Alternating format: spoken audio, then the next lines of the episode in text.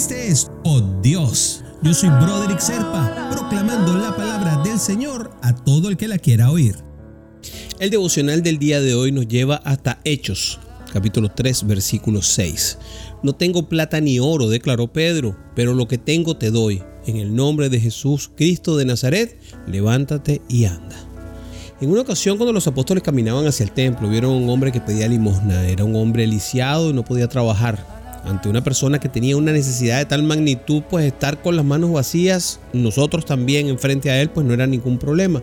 Los apóstoles pues tenían algo mucho más valioso que la plata y el oro.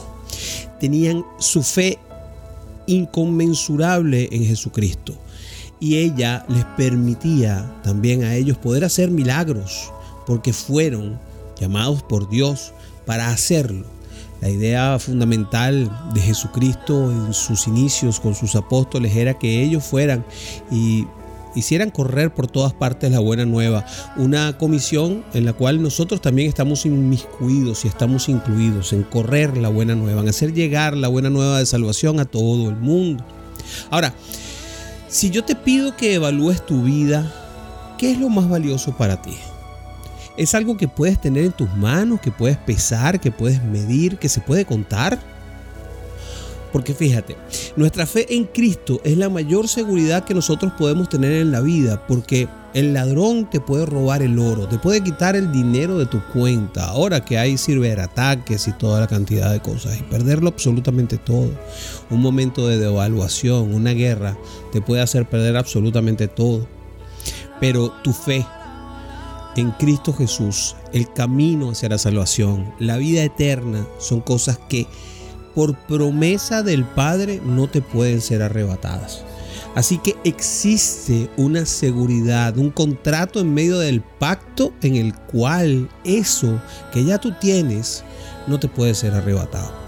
Ni siquiera por el propio Dios, porque Él no tiene la voluntad de hacerlo. Qué maravilloso eso, ¿ah? Los apóstoles confiaron en el nombre de Jesús. Ahora, ¿confías tú en el nombre de Cristo para ser capaz de suplir cada una de tus necesidades? Olvidándote del oro, de los placeres carnales, de las cosas del, del mundo, del fruto de tu trabajo incluso. Es bastante complicado hacerlo, pero es lo que nos pide Jesús. Solamente nos pide, cree Levántate y alaba al Señor por todo lo que ha hecho en tu vida. Agradezcamos siempre el sacrificio máximo de entregar su vida por cada uno de nosotros, por el perdón de nuestros pecados eternamente. Eso es lo que nos pide el Padre.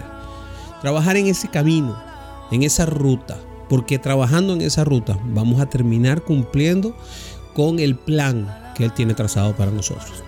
Mm, es inefable, lo vamos a terminar cumpliendo. Ahora, lo vamos a hacer en el momento que Él quiere, como Él quiere, y agradeciendo que nos permite hacerlo, o vamos a hacerlo a regañadientes como una obligación y forzados. Esa es la pregunta que tenemos que hacernos. Mis queridos hermanos, ¿qué tal si oramos el día de hoy? Señor Creador de los cielos y la tierra, que sanaste a lisiados. Por el poder en el nombre de Jesús te pido que renueves mi fe, que me sanes, que me cures, que cures mi alma y mi corazón, que me alejes de las cosas que no están bien, Señor. Te pido que renueves mi fe en ti cada día, Padre. Ayúdame a creer en tu poder de cambiar mi vida. Te entrego mis necesidades y confío en que tú me puedes ayudar.